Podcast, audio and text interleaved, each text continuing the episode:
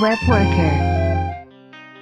好，我们聊了聊了蛮久，我们刚才聊了很多技术的一些细节，我们感兴趣的话可以来听，比如我们呃从顺着时间轴，我们聊了一些之前的在二分天下三分天下之前的手机厂商和系统，我们又聊了呃 Unip 做的 H HTML 五 Plus HTML 那个 MUI，然后我们后顺着时间轴又聊了一些流应用啊，微信呃微信小程序的那个 Unip 和 UniCloud，我们往后又聊了一些。宝哥的一些过来经验和对前端行业的个人感悟，我们一些年轻程序员也相信从中也能学到很多东西。这是我们整体一个大概的流程。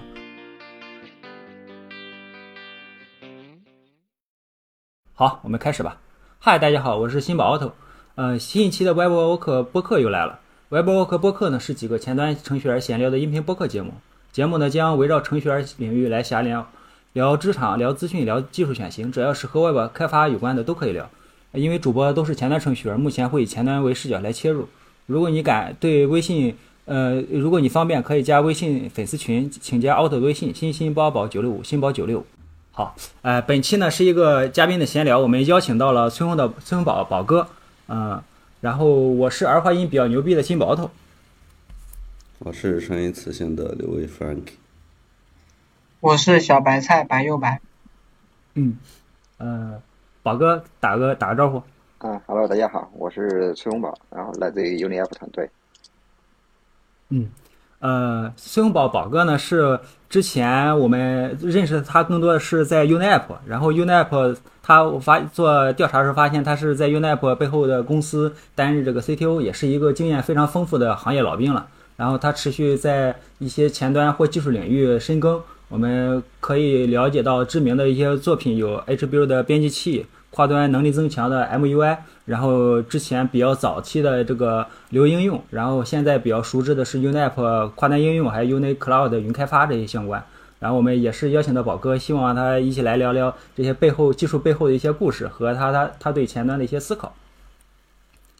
嗯，哎，宝哥来聊聊之前你的一些个人情况吧，聊聊一些从业经历吧。你你忙工作多久了得？哎，我现在我这个签名是中年程序员欢乐多，工作十几年了，还应该是呃说三十五岁的焦虑，我早就已经过去了，现在不焦虑。嗯，呃，简单给大家介绍一下我的情况哈，我是零六年嗯大学毕业，然后呃当时也考上了研究生，但是觉得在外边实习了几个月之后，觉得。发现外面用的技术啊，和我大学学的东西差距挺大。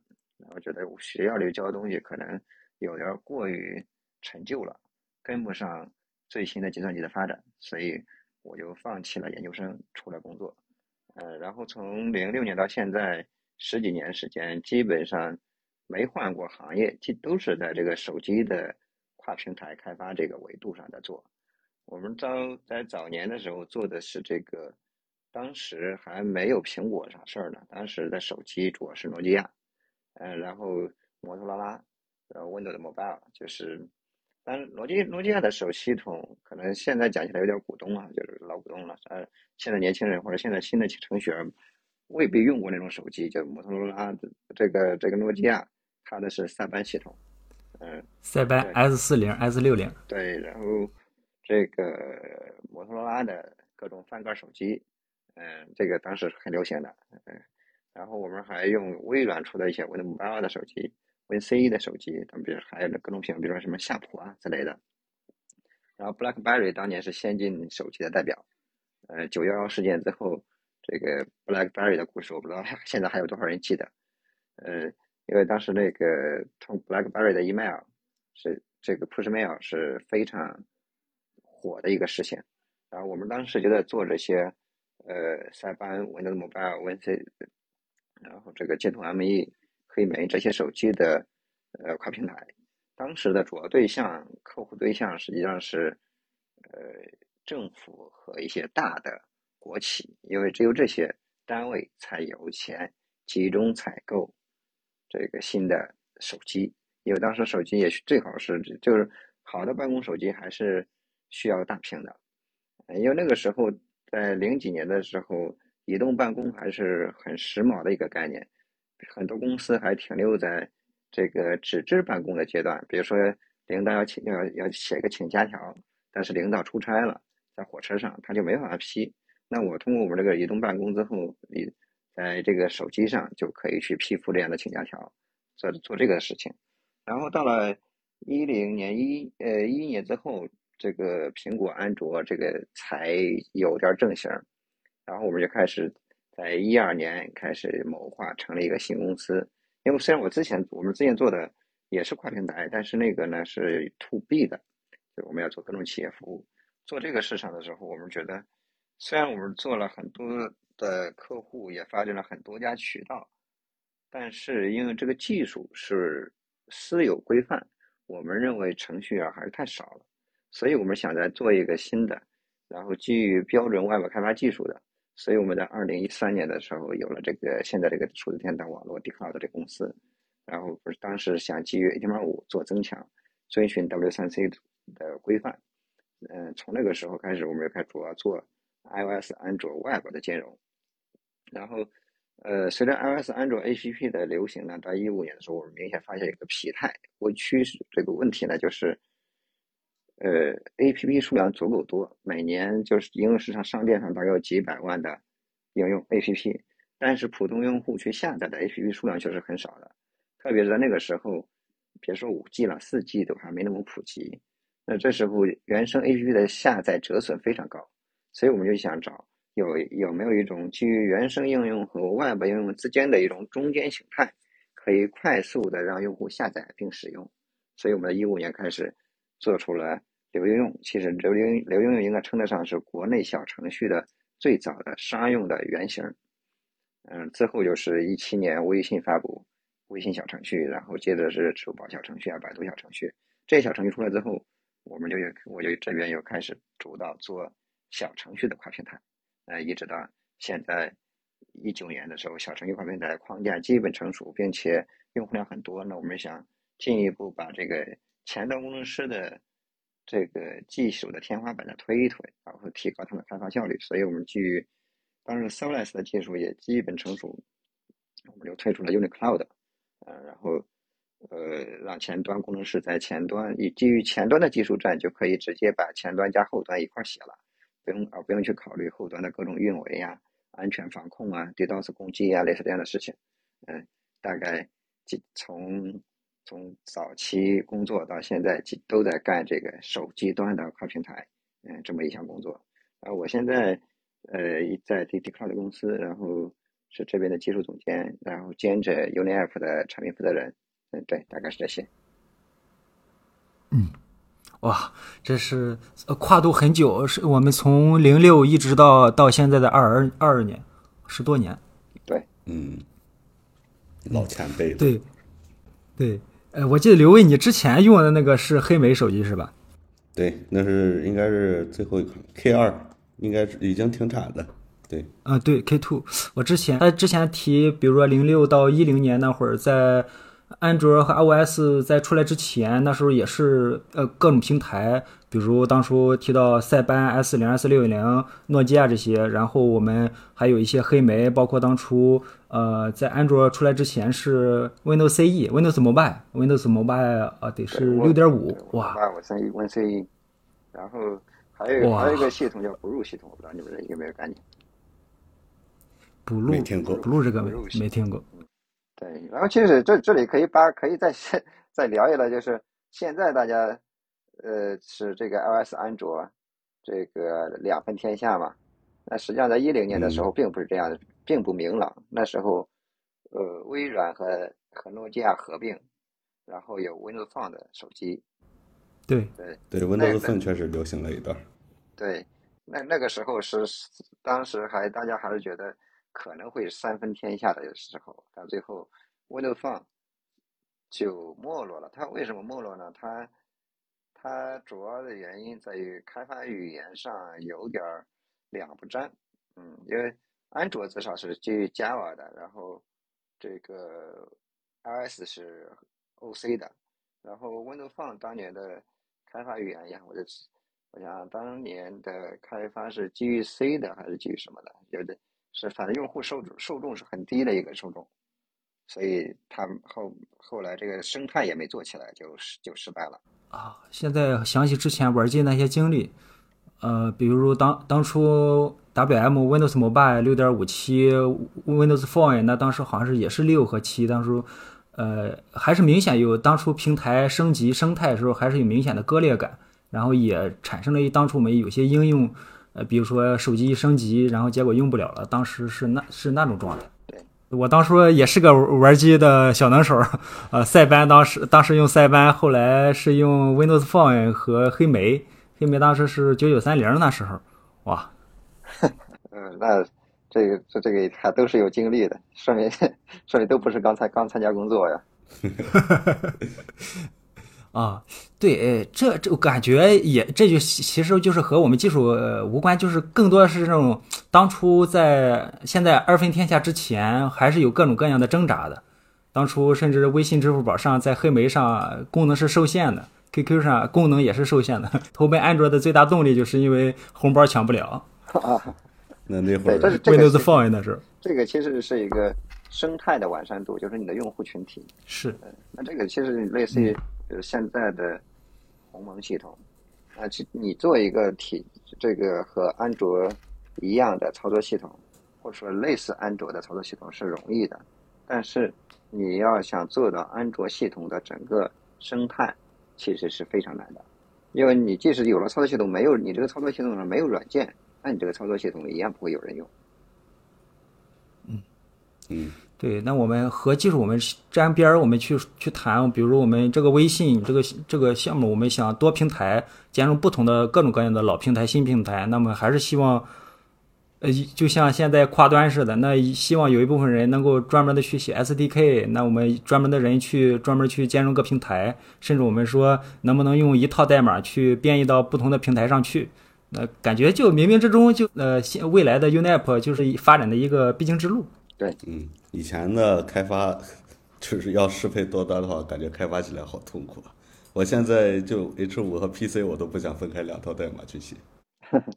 对 H 五和 PC 的这个响应式现在算是已经很 OK 了，很容易了。那响应式布局或者说响应式开发这个呢，这个概念在一二零一二年的时候才是一个呃不能说新，但是逐渐被大家接受的概念。因为以前呢，可以说二零一零年之前，所有的官网、所有的企业官网都是 PC 制，就是为 PC 设计的，不兼容手机端。那到了一一年、一二年，iOS、安卓逐渐成熟，大家需要用手机浏览器去访问你这个公司官网的时候，这就存在了巨大的这个这个兼容问题。那你要么就得做一套新的 Web 站、H 五站去适应它，要么就是在原把原来的 PC 改成响应式。那时候响应式的概念才逐渐火火热起来。嗯，但是这么多十年过去了，现在说一个做成响应式，大家都是觉得理所当然。但十年前不这样。对前端是跨端平台发力，我们就会有这样的行业趋势。呃，移对移动设备的要求或对 H 五的要求越来越多、越来越高，那我们自然而然的就会从 PC 优先转成 PC H 五兼容，或者转成 H 五优先，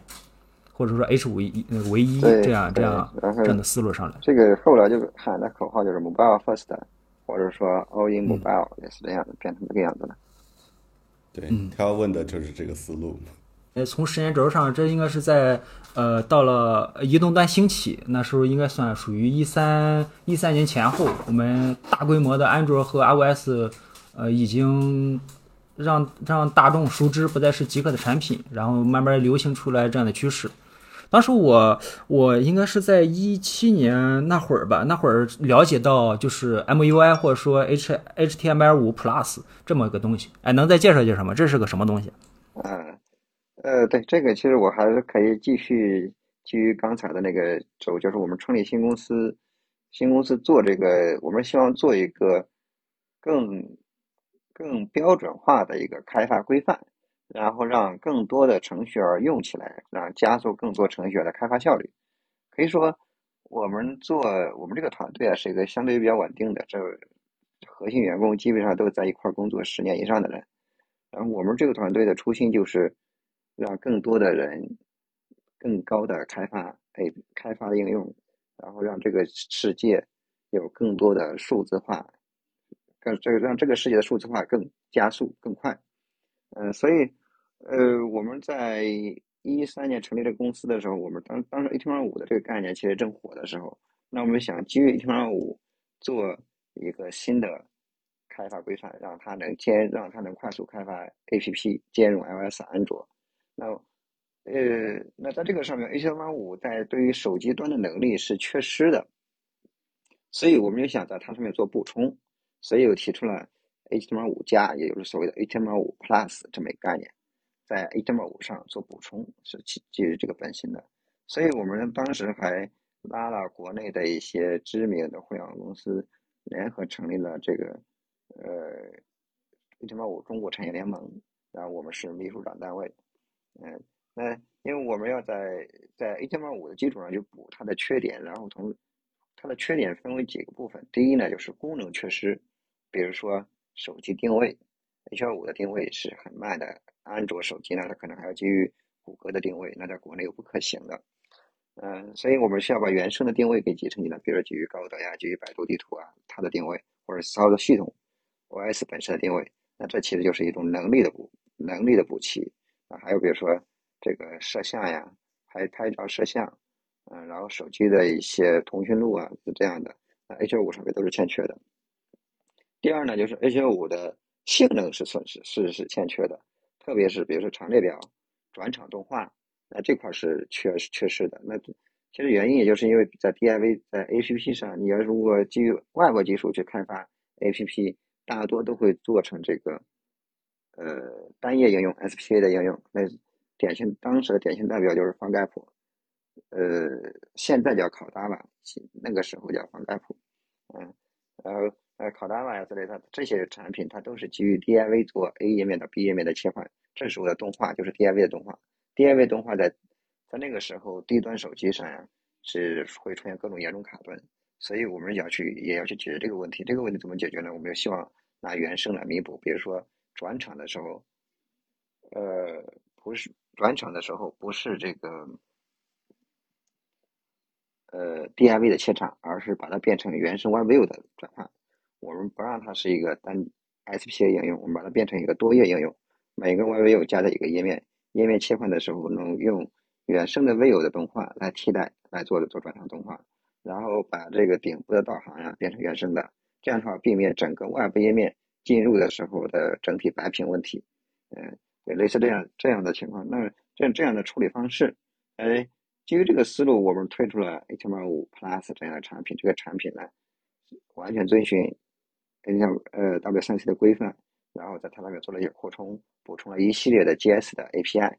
然后在之后呢，呃，我们又基于这个5 Plus 呢，封装了一个 UI 框架，因为那个时候啊，除除了 Bootstrap 之外，就是 jQuery Mobile，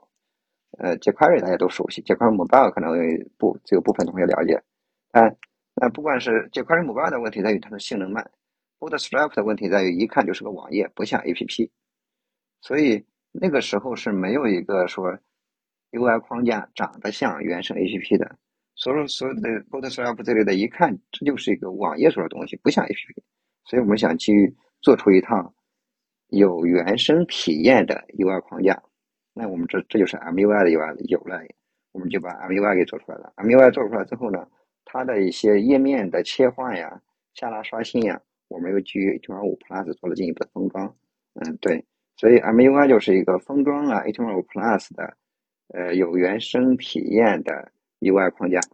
嗯，呃，这样的话就把几个刚才提到几个词有一个这样的映映射关系了。那我们。呃，首先有了 HTML 五加这个概念，然后我们去封装对应的能力，然后我们再使用这个 UI 库来去统一的去封装。其实刚才提的时候，其实现在比如说无论是 PhoneGap，甚至还甚至说 Colora，它现在也也也还在叫，但我不太会拼这个词儿，I O N A I C 那个啊，Ionic，对，它现在也也活着呢。就是这个官方团队呢，还是推出 UI 库，然后把这个。嗯，未有容器相关的，把它给剥离出来。呃，我一反正中文是电容的意思，就是 C 开头一个一个工具，这样它也是拆分了。它是两个团队考达瓦是嗯阿花旗下的一个开源项目、i o n i c 是一个商业公司，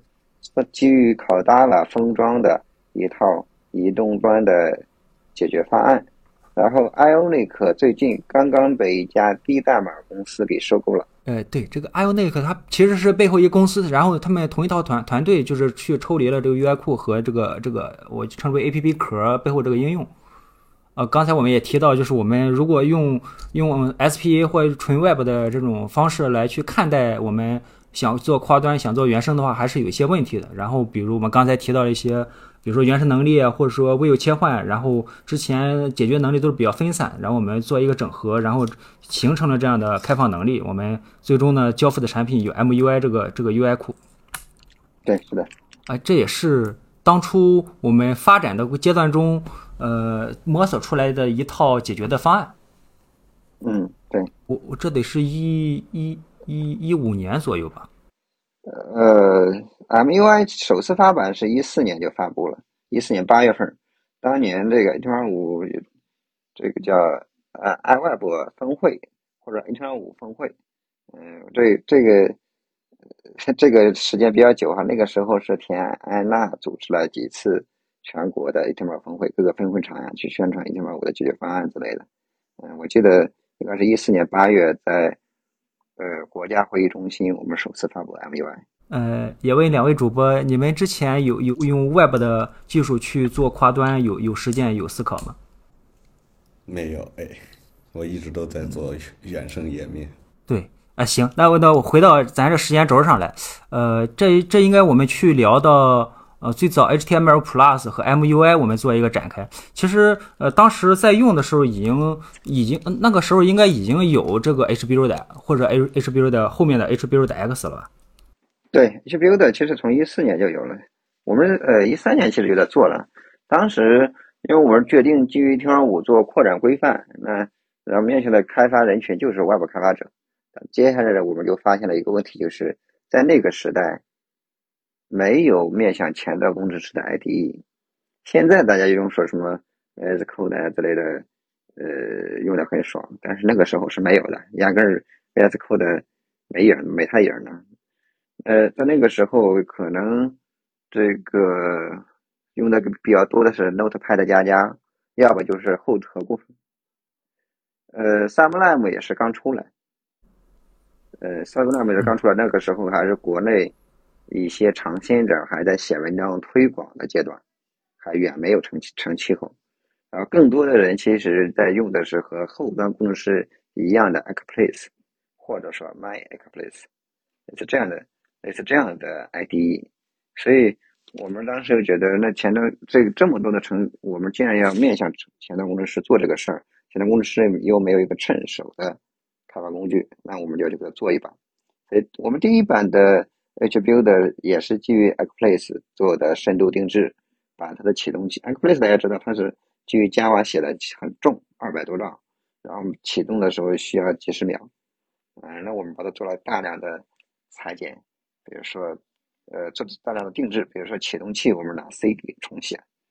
呃，然后一些很多的页面，我们基于 Web HTML 来重写，然后让它变得更轻量和更快。最后发现了 Acplace 这个实在太，就是到了，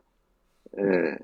哎，那时间我不太记得了。后到后来我们发现 Acplace 这个再改也确实有点费劲了，改不动了，所以我们就自完全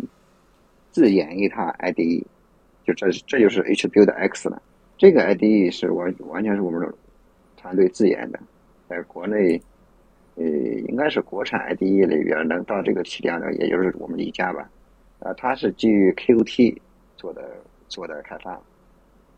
整个渲染呀之类都是基于 Qt 做的，对。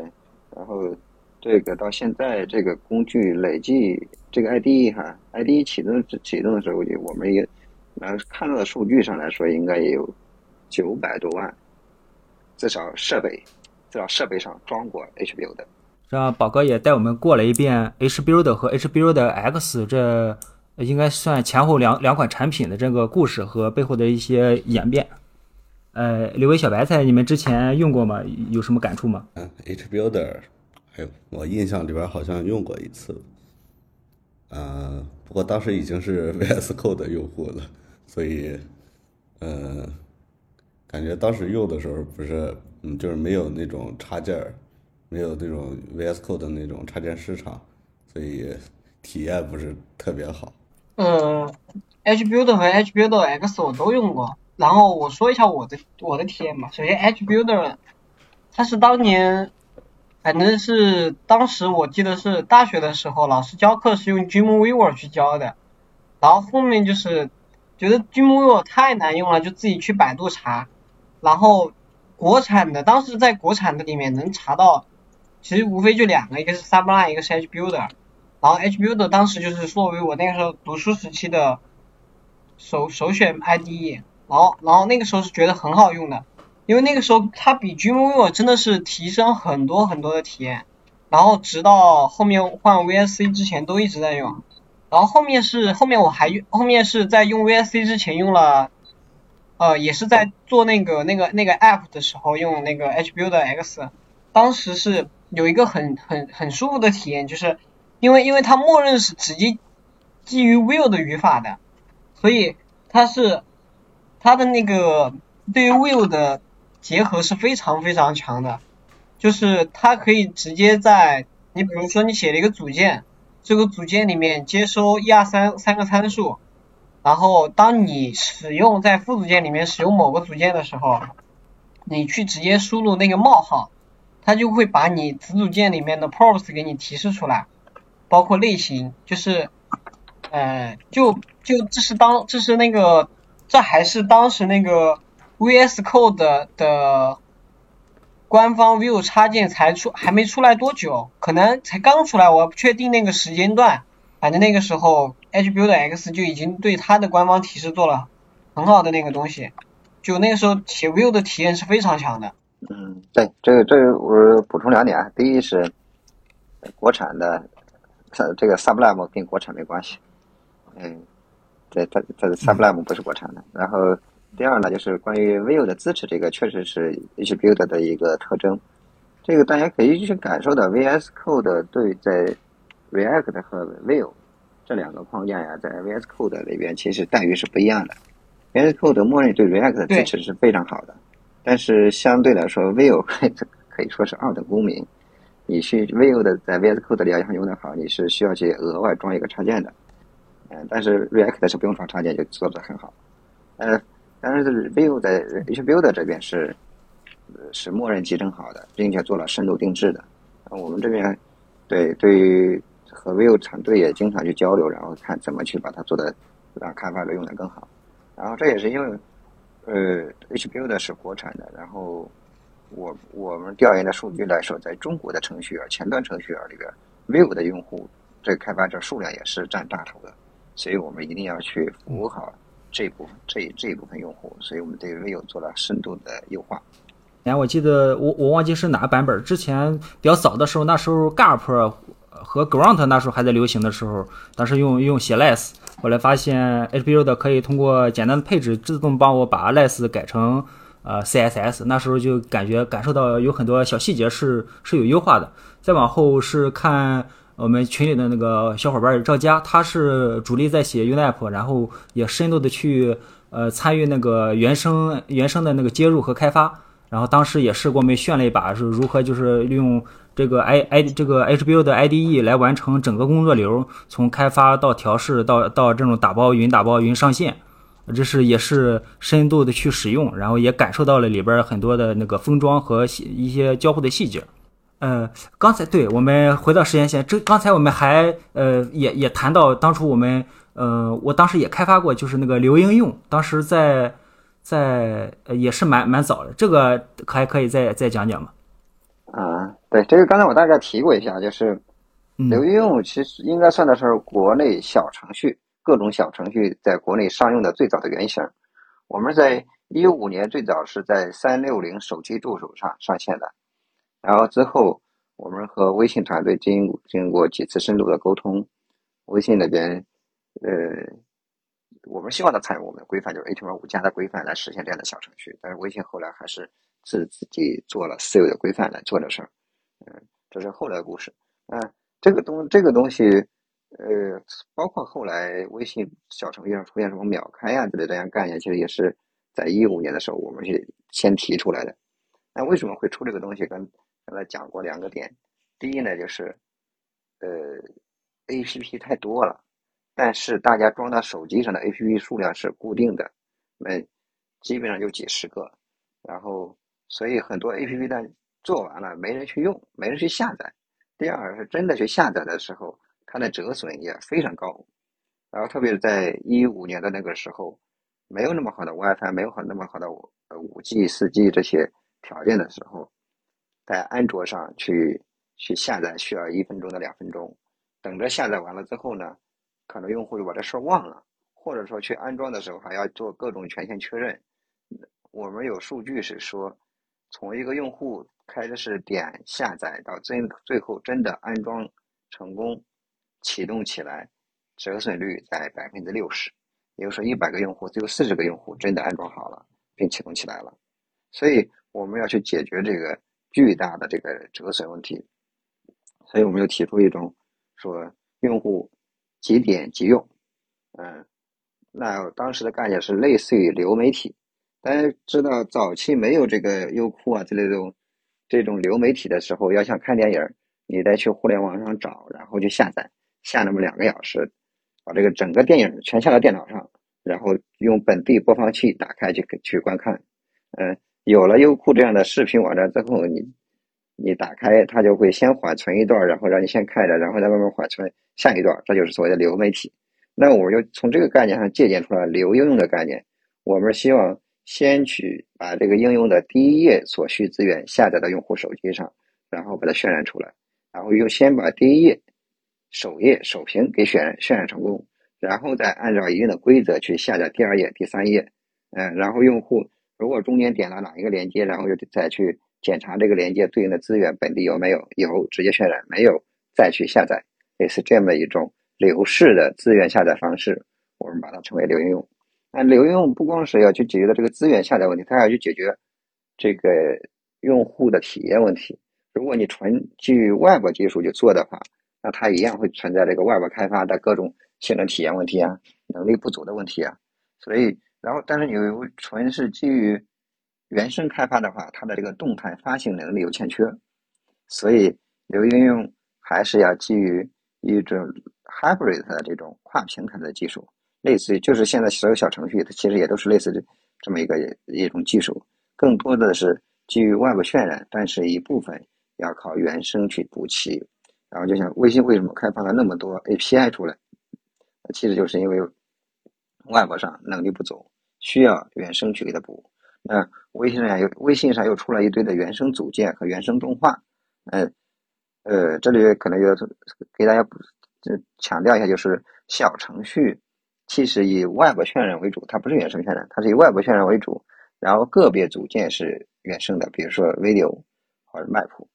哎呀这是原生的。那有了不有有有了外部，又有了原生，这时候就会出现了这个多层渲染的问题。多层渲染就会又会造成这个互相遮挡的问题，所以微信才会有什么 Cover View 啊、Cover Image 这样的组件，是从而实现在原生之上再覆盖，来解决这样的问题。嗯，哎，这个说的有点远，说回来就是，呃，流应用就是要解决这个用户快速获取应用。的这么一个刚需，然后在这里边提供了 Hybrid 的技术，让让用户的用户体验、性能、嗯，手机能力都得到了满足。对，大概流应用大概是这么个情况。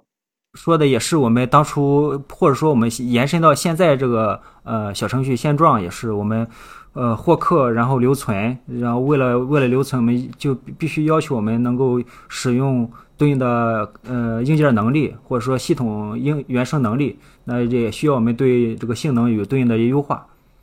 嗯，哎，小白菜有什么感触吗？之前其实之前很早就听到那个流应用，当时好像不叫叫快应用吧？我记得很早的时候是叫。呃，是我们我我们叫我们叫流应用，然后快应用是国内几家手机厂商联合推出的一种类似小程序的解决方案，比如说。它的主要单位是华为、小米、OPPO、vivo，然后，呃，这么是，然后还有一系列当时的什么努比亚呀，然后呃中兴啊，呃一加类似这样这样十家国内的手机厂商联合推出的，呃那叫快那个叫快应用，然后我们这边最早提出的叫是流应用，快应用是快应用，其实我们也深度参与其中，并且做了很多事情。那个工作快应用的启动已经到了二零一七年了。二对两年后了，我们是二零一五年初年初就把流应用上线了，然后二零一七年后半年跨应用才开始启动。这个呃，因为刘威和小白菜也是相对年轻的，所以他可能对这些没熟。我呃，我们也可以把快应用理解为手机安卓操作系统级别的微信小程序容器。那么开发的话，就可以直接用系统级别的这个渲染来去渲染这这些能力。我记得 UNAP 也是支持开发的吧？呃，快应用我们是在框架层面做了一定的适配，但是具体的组件和 API 我们只是做通了几个事例，其他的我们交给社区去补充。就是如果说哪些不支持的话，由社区的人来提供。啊，这也是一段一段历史，看也是看到现在发展到呃，我们叫巨型应用发展到现在，我们在应用内部去创建小程序容器，也是一个呃，这种对大厂的 APP 来说是一个必备的能力。甚至我感觉 Twitter 未来也会要也会超超微信或者超这样咱国内厂商的这些 APP 的这些能力，也可能也会发展成这种小程序 APP 里边嵌小程序这种这种想法。对，这个它确实是一个满足业务多样性的一个需的一个有效的解决方案。现在不光国内的很多厂商在做哈，就是我们其实有一个 Uni MPSDK，就是可以让你的原生应用，呃。快速也支持小程序，然后我会在下个月的一个前端导导聊的一个会上也会去讲这个事儿。然后现在不光国内的会有，然后国外很多的呃应用也在寻求这样的解决方案，也有很多海外的 APP、海外的公司和单位来联系我们，寻求这方面的合作。嗯，这个这个想刘应用这个想法真的是开创了一个新的思路。就是这个是在谷歌那个即时应用程序之前就提出的。呃，即时应用的时间我不太记得了哈，就是那个那个时间段是是差不多并行的吧。我这个事儿呢，我之前也特意讲过，就是不同公司不同的公司追求的解决方案。比如说，我们当时提出了流应用，谷歌其实有这个 Instant APP，然后后来呢，谷歌还有 PWA，然后。我记得 Facebook 也有曾经有过类似的这样的解决类似的解决方案，但是它不是小程序的，它是一个模块一个模块的加载的。对，呃，再往后，我们其实随着呃微信小程序这么突然一一搞，我们迎来了新的一个局面。我们甚至说，作为一个前端，呃，作为一个 Web Worker，有了一个一个新的方向，甚至说有一个独立的岗位为为小程序而开放，就是小程序开发。然后我们之前我是开发过百度小程序，当初对百度小程序刚出来的时候不熟，也是用的 UNAP 去开发上线。因为百度小程序其中有一个优点是 SEO 能力会更好，所以当时也是对 UNAP 一个开发。那我们现在来看，各家大厂巨型 APP 下都可能有自己的小程序生态。然后我觉得可能是 UNAP 的用户能够。呃，UNAP 本身能够能够实现，就是呃，去兼容、去并并行的去发布和呃整合。现在 UNAP 现在发展情况怎么样？有哪些感触吗？呃，UNAP 如果说做小程序开发，还是然后大家还是未有技术栈的话，不谦虚的话，应该是首选框架了吧？呃，或这个案例还是挺多的，可以去我们官网上去看一看。呃。对，然后很多的公司都在使用，包括这个腾讯呀、阿里呀、华为呀，他们都在都都在使用。对，然后 UNAP 其实做了也好长时间了，一八年，我记得是一八年年中，嗯，对，第一版发布，呃，当时支持是微信 APP、微信小程序和 APP，然后我们在一九年初的时候去支持了。嗯，当时应该是支付宝小程序，然后在呃一九年的年中的时候，我们完全重写了。我记得是一九年中的时候，完全重写了新的架构。呃，然后那个那个新的架构之后，主要是因为之前的那个版本，这是往前翻，那个时候因为小程序，呃，微信小程序、支付宝小程序出来之后，瞬间市面上出现了千这个百花齐放的各种跨平台框架。大家有印象的话，比如说 MPV 啊、VPY 呀，什么卡梅隆啊，呃，可对可这 MP 叉呀，可多了，对。然后那那真的是百花齐放，但是现在基本上这些框架都不存在了。嗯，然后对我们在，但是那个时候小程序微信小程序既自身还不支持自定义组件，所有的框架在做数据，在做数据，在做组组件为基于 Vue 做这个组件化开发的话，它最后组件的数据比较都变成了整个配置的 SATA data。这样的话，变成了整个页面的数据对比，会造成小这种基于这种框架开发小程序的时候性能比较低下。所以在一九年三月的时候，我们完全重构，然后基于小程序的自定义组件开始做新新一代架构，然后重写了 Vue 的底层实现，比如 Vue 上面的这个 Vnode 和小程序上的。呃，它的真实的 DOM 其实没有对应关系，因为小程序它分逻辑层和视图层，视图层是我们的 JS 不可控的，我们写的所有的 JS 都在逻辑层运行，那包括 Vue 的 Runtime 也在逻辑层运行。那这你的逻辑层控制不了视图层的 DOM，那你这那你 V Vue 框架 Runtime 里边的什么 Vnode 的 diff 算法呀、对比呀、这些便利呀，这些代码都是没有意义的。所以所以在那个版本，我们把它给裁剪了，把 Vue 的 runtime 给做了深度定制，做出来一个更精简版的 runtime，然后从而实现在小程序上有更高的运行性能。之后呢，我们又接着又发了一系列的版本，比如说，呃，在 H5 上实现更好的描述优化，然后让 H5 上的性能更好，然后去支持百度、支持头条小程序，然后去支接着再去支持 PC 端，然后我们再去支持 SSR，然后接。然后再接着呢，就是 Vue 三发布之后，我们紧跟着就同步发布了 Vue 三的版本，然后把我们的所有的编辑器由 Webpack 转成了 Vite。对，啊，这个一直在非常高速的迭代。我现在 GitHub Star 应该有三万七千多个，这应该是国内开源框架里边难得，应该是算是 Top 级的吧。然后我那天看 Comment 数应该是一万多次。所以这应该也是一个高频迭代维护的一个开发框架，对，大概是，呃，现状是这个样子。对，呃，从其实从现在来看，Unip 其实最从最早开始维护、发展、迭代，我们正刚才也提到了很多技术底层和技术的优化，包括新新生态、新呃这个技术站的这个引入，也不断提升我们的优化。当初最早出来这个概念的时候，有很多探索者嘛，包括。呃，当初美团的 MPV，当初滴滴啊还是啊，就是那个变色龙，哎，还有 MP 叉，哇，有有有好多，呃，就是希望能够使用把呃未有这种单文件来编译成对应的这个这个小程序的页面，然后有很多同行者。但是也是随着时间发展，慢慢的有些这些先驱他们就不维护或者人员变动，无论是什么原因，现在回到现回到现在来看，我们提到 Vue，提到小程序，提到跨平台，还是能想到 Unip，Unip 里边在在里边也做了很多事情。嗯，我我我说一下吧，就是，嗯，因为我之前不是发了我写的那个插件嘛，我算还算是应该比较早就搞这个东西的，但是呃，先说一下，我一开始其实。是那个时候我还刚会用 Vue 的时候，我们公司就有那个做，就是有一个做一个 APP 的那种需求。当时是说白了也是个实验产品，我们就是有这个需求做 APP，因为有一些功能在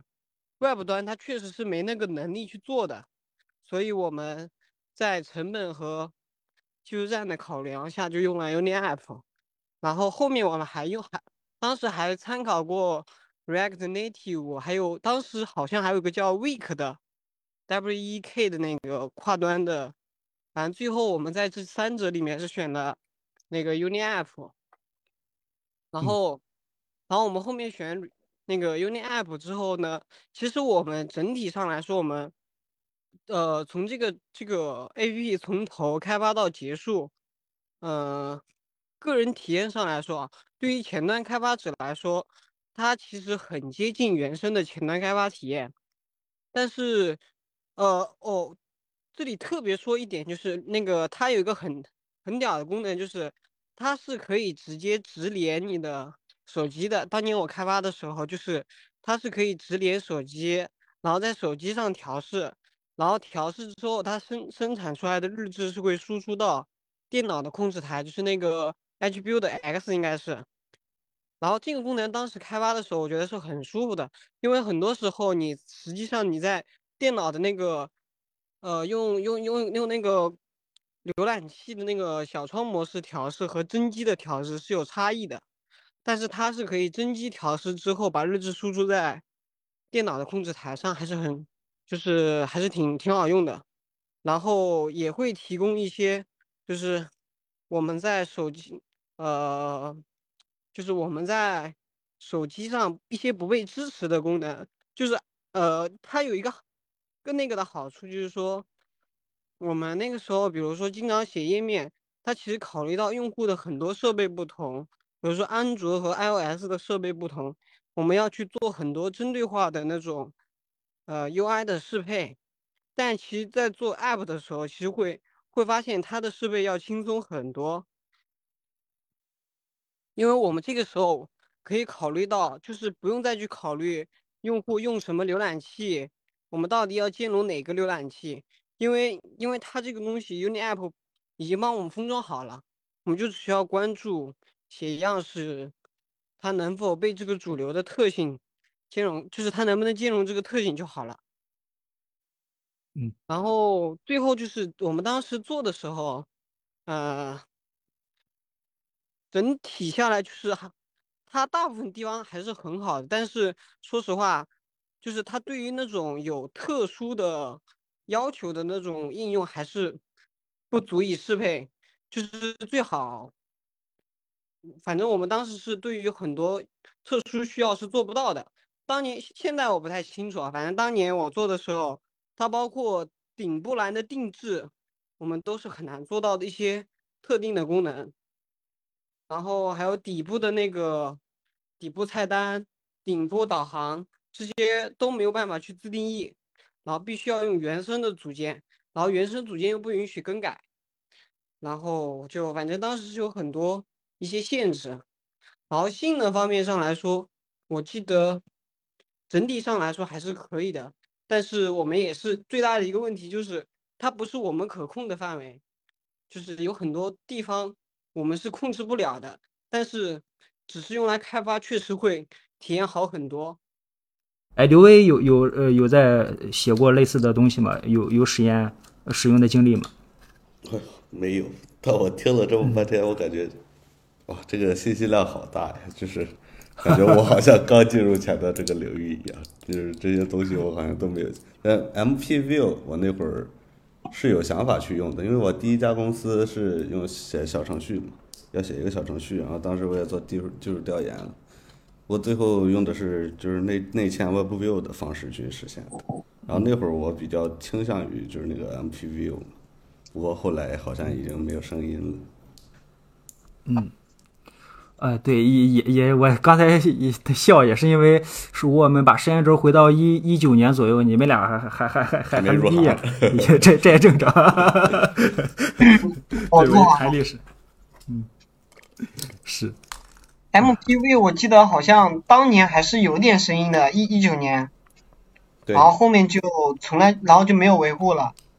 嗯，哎，里边人员变动。好，我感觉这技术迭代好快呀，就。嗯，就是这种框架层出不穷，但是，嗯，刚刚听宝哥说，就是，嗯，这个 Uni 的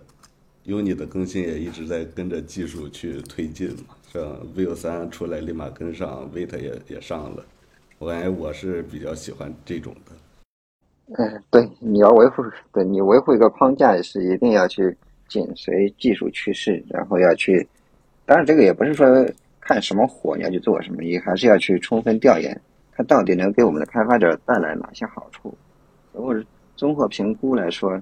它是匹配我们现有开发者的，能更多的降本增效的，那我们就一定要去做它。嗯对你提到降本增效，这就我们也延伸出我们刚才点到了。那随着 serverless，随着这种国内厂商的跟进，它这种呃 serverless 这种体验和也有对应的产品落地了。那我我们现在也发现有 U Uni Uni Cloud，然后包括我们之前提 CMS 或者提一些特定的使用场景，电商啊，就是一些运营场景，我看 Uni App 也做了一些努力。嗯，对这个事儿呢，我们称为 Uni Cloud，然后其实大家可以把它类比成，或者说简单理解就是微信的那个微信小程序的那个云开发，只不过是微信的小程序的云开发仅支持微信小程序，嗯，然后我们的这个 Serverless 这个解决方案呢，支持所有的小程序，甚至于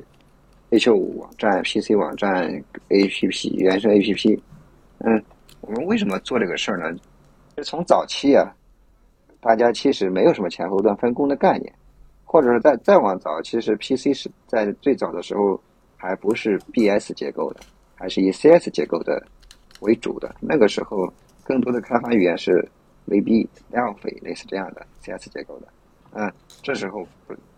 根本不存在什么前后端分工，它就是在端上直连数据库的。接着到了这个九五年之后，BS 开始流行，BS 开始流行之后，呃。前前期呢，大家是以 GSP、P 确 P、ASP 为主的，这个时候也没有什么分工的概念，也没有什么前后端分离。嗯，前后端分离实际上从二零零五年 Ajax 技术出来之后开始，到了二零零六年，谷歌的 Gmail 的那个动态刷新技术，这个这个模板出来，哇，大大家都很惊艳，国内的网站都开始学习它，所以这时候有前后端开始分离了。呃，至少在 PC 上是这样。然后到了一零年之后呢？呃，移动互联网爆发，安卓 iOS 开发开始流行。呃，iOS 这时候这个技术栈更分离了，端上呢是以 OC 安卓为主，服务器呢它是以什么 PHP 点 net 为主。呃，两个技术本身就不一样，所以它必然要分离。嗯，然后这样形成这种局面之后，久而久之，大家就会就就会觉得说，端上应用的开发和服务器呢，它天然就应该分离，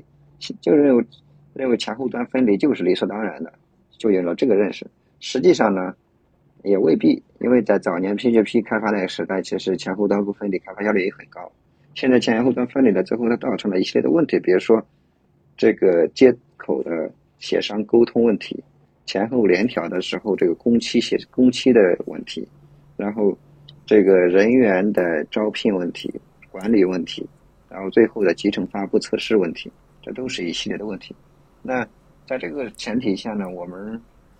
看我们的用户里都是前端工程师，天然都是会 JS 的。那如果说我们把 Serverless 这个技术集成进来，让大家都前端上的东西你前端工程师继续干，后端的东西也基于 JS 继续做，那这样的话就是前后一体开发了，也不用等后端的什么 PHP 工程师或者什么 Java 工程师给你提供接口，你自己直接去写数据库的增删改查就好了。啊，这应该是。对于很多的场景下，一种更高效的开发模式，嗯，那这个开发模式，那有的人同学可能会说，那其实原来会写 Node 的人就可以这么做，有什么区别？它区别在于，虽然大家可以搞定 Node 写做后端业务，但是更多前端实际上是不熟悉运维的。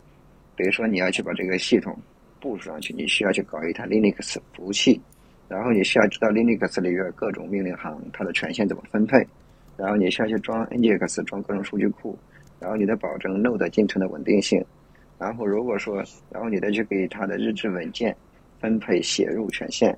如果说有攻击过来了，你怎么去去防止它？高并发来了，你怎么对它做做扩容？这这是这是一个系统稳定运行的时候你要考虑的条件。那 Serverless 这个技术呢，它可以实现。弹性扩缩容，简单说就是，如果没有用户访问你，那你这个你的业务系统当前是没有服务器的，其实是虚拟容器。那大家可以简单理解说，没有虚拟机的。如果第一个用户来访问了，操作器这个云厂商可以在秒级的给你创建出来一个虚拟容器，然后来满足你的业务请求。之后如果说这个容器之后这个容器会这个保留几分钟。如果是接下来有新的用户请求过来，那它会立即处理；如果没有新的用户请求过来，那这个容器就消失了。嗯，然后如果说有多个请求并发进来了，那云厂商会同时快速给你搞出一堆的虚拟容器来满足你的高并发请求。那这种技术就完全完美的解决了程前端工程师对于运维、对于高并发、对于安全防控不熟悉的这么一个知识的缺陷。啊，那前端工程师就可以华丽的转身从前端的页面载变成一个应用开发工程师。我们定义成应用开发工程师或者业务开发工程师。你这你只要熟悉业务，懂得用户需求，那你从前到后都可以做得出来。对，那 UniCloud 其实就是看到这个场景、这个需求，所以我们就提供了云端一体的这么一个套件。之前看 AWS 眼馋到国内阿里云、腾讯这样落地去去不断的做科普，现在我看看有最新技术也能把也能把这个 serverless 这个冷启动问题能够进一步的做大幅优化，感觉这个很多很多矛技术的矛盾问题也迎来一个一个新的方向。那对应到咱前端来说，那我们使用这个 UniCloud 或者说背后的 serverless 能够实现我们做一些。呃，免运维、免免一些后端一些专用呃专业词汇的情况下，也能拿出高可用，就是高稳定的一些服务，写出对应的后那个后端服务来，也是一个发展的趋势。对我未来未来我还邀请嗯邀邀请到那个呃叫 Laf 云 L A F 云那个作者也也来谈，可能到时候我们可以在对 Serverless 再做一个进一步的展开。他看他是对 serverless 这块怎么做的思考。我们从从宝哥谈，比如说从零六年那时候早期开始，然后我们顺着时间轴一路过来，呃呃，Unap 或者宝哥为这个公 Unap 公司对围绕跨端围绕这个 Web 开发体验或者性能做哪事，产出了哪些对应的产品。从现在来看，呃，也算是有。对，有历史的使命吧，就是我们需要有有跨端或有有有跨端要求，有跨端程序要求，有前后端性能或前端呃云端一体的要求的时候，呃，Unap 做出了对应的产品，能够解决对应的这些问题。那第二趴，聊聊个人部分。呃，刚才我们也聊宝哥工作是呃好久了，那那从做一个呃就是外包的老兵或者说前端老人来看，那你觉得现在的前端发展的？呃，路子对吗？然后未来有可能什么样？你有什么感触吗？嗯，这个也不用说外部老人吧，呃，外部老人那没问题啊，就是前辈前辈什么老人？呃，我这 是主要因为我之前刚开始写的是刚开始其实是写后端 Java 的，然后各种方各种技术我都用过，但是，然后单从前端来看的话。我觉得现在的前端和几年前的前端相比来说，这个不管是宽度还是深度啊，都有了大幅提高。以前的前端常被称为页面仔嘛，然后其实天花板是比较明显的。但是现在呢，天花板其实已经越来越高了。然后你现在的前端可以做的就是，以前的时候可能只是做页面，现在你可以去转，可以做个小程序啊，可以做各种 APP 啊。嗯，然后，然后还有各种 IoT 设备上的端的一些交互。然后呢，这是工程师工也在程序这一方面。另外呢，就是因为你有足够的用户需求的理解，然后去转产品呀，嗯，去这去跟客户打交道都是比较容易的。嗯，然后呢，又在深度层面上，以前的时候可能就是会懂一听吧、懂 J 懂 J J S C S 就完事儿了。现在呃，你需要去看各种工具链，你再懂编译器，你再去懂什么 ASP 语法分析啊，啊，那这个里边可以玩出花的东西非常多。然后你在 Node，如果是说你基于 Node 做的，那你基于 Node 的底层后端服务器、后端服务的服务器的一些知识，也需要去快速去接触，那这里面的深度就多了，都就就就更多了。所以我觉得这是一个好事儿，对于一个。对于入门是前端的这这这些这些工程师来说，嗯，他往后的路更长了，他的职业可以有他的他的可能性更多了，大概这样。嗯嗯，对。对我们之前提作为一个 Web Worker，作为一个前端去看，呃，我们前端能做哪些，或者对前端这个定义，之前我们去聊，我们之前和那个神光去聊的时候，之前他提说做工具链相关的，或者说做那个图形化和那个呃安特卫那一期的时候也也说，作为一个前端，他可能不需要写写写写 Vue 写 React，他是专注去做图形化、图形学、API 相关的那东西。现在也是，随着我们前端的发展，呃，做 Web Work 不一定非得是一个页面仔了，即便是做页面仔，它也有不同的技术方向、技术深度，无论是做呃做呃呃做这些页面相关的，还是做基建相关的，做这个编译相关的，都有不同的方向。嗯，呃，还还是呃。呃，我们见了这么多，也见了很多年轻程序员。我们听众中有很多年轻程序员，他们有的是还是在上学，或者说刚毕业不多久，也是在呃，就是在这个职业发展的这个快速成长的过程。呃，你你就宝哥，你作为过来人，有什么经验给到他们这些入门或呃年比较年轻的前端程序员吗？他们你的学习感悟，或者说呃，你这比如说，或者说你面试，或者说你。公司里遇到的这些年轻程序员，嗯，几个点吧，比如说，呃，一定要去坚持学习，坚持总结，呃，然后因为你对一个事情的了解啊，看别人的文章、看书、看别人的博客，看完之后你认为你懂了，那你懂了之后，你能不能把它表达出来，其实是另一层的认知。很多人是看完觉得懂了，但是就给别人讲的时候又觉得不知道怎么讲。那这个时候你去去总结它，你把它写成文章，不不过最好是能发出来。呃，这那这时候是对你去重排你之前的知识知识结构的一个过程，呃，对你的知认知是一个加深的过程。然后如果说这个东西你能把它写出来，这是第二步。第三步呢，就是要乐于分享，你要能去讲出来，在可以在公司团队里面，可以是在各种沙龙里面，要去乐于分享吧。你你你掌握的知识，去讲讲给更多的人知道。那这时候其实能写的能讲，又是一个跃迁，又是一个跃升。那这个过程对你自身的思维的提升是一个很大的一个提高。所以建议就是多学多学习，多总结，多分享，这个这个很重要。第二点呢，就是。不要给自己设限，就说我是一个前端工程师，我就应该干什么？你在在一个公司里边，是你要去一个态度，就就这么说，空杯心态吧。你只要是问题，你都要去想，要去积极的参与，去想办法去解决，而不要说啊，没必要说自己就是前端，这跟你前端没关系，不管它。嗯，对这这是我想给年轻程序员讲的最重要的两个点。嗯，啊是，呃也对，呃感受颇深，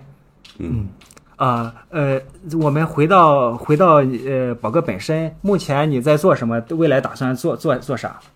嗯。呃技术方面或者嗯。呃我现在依然是在做这个 UNIF 的下一代的下一代发展方向的一些调研和技术管理，嗯然后。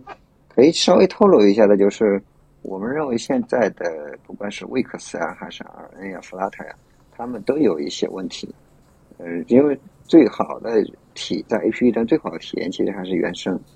那但是原生的学习门槛又太高，然后它又是不同的技术栈，所以好的解决方案我们还是希望用外部的技术栈，但是实现原生的效果。所以我们在考虑，比如说呢，基于 PS 开发。PS 加 Vue 开发，然后把它直接转译成通过编译器的方式把它转译成 Kotlin 或者或 OC 的语言或者 Swift 的语言。对这条路我们在在尝试，这是这是现在主要做的事情吧。然后未来的打算那块儿，我是希望更多从这个开发者服务，或者说我们的公司其实称为 To D，大家知道企业它是 To B 的 To C 的，那我们是 To D 的 D 上 Developer。我们就是面向开发者做服务的这么一家公司，呃，面向开发者做服务，其实离钱是很远的，很难挣钱。但是公司的本质其实还是商业嘛，还是要挣钱的。那怎么在开发者服务之前，开发者服务和商业化之间找到一个好的平衡，这个也是我希望花精力去探索的。这也是希望未来有更多的思考在这方面吧。嗯啊，好，我们聊了聊了蛮久，我们刚才聊了很多技术的一些细节，我们感兴趣的话可以来听，比如我们呃从顺着时间轴，我们聊了一些之前的在二分天下、三分天下之前的手机厂商和系统，我们又聊了呃 UNEP 做的 H HTML 五 Plus、HTML 那个 MUI，然后我们后顺着时间轴又聊了一些流应用啊，微信呃微信小程序的那个 UNEP 和 UniCloud，我们往后又聊了一些。宝哥的一些过来经验和对前端行业的个人感悟，我们一些年轻程序员也相信从中也能学到很多东西。这是我们整体一个大概的流程。我们收尾吧，我们我是整场聊聊得非常开心，想到了好多之前被遗忘的一些词汇的新宝头。我是了解到许多这个技术发展史的刘威 Frankie。我是被死去的记忆攻击的小白菜。嗯，我是这个。回顾了很多历史的一个老人，崔永宝。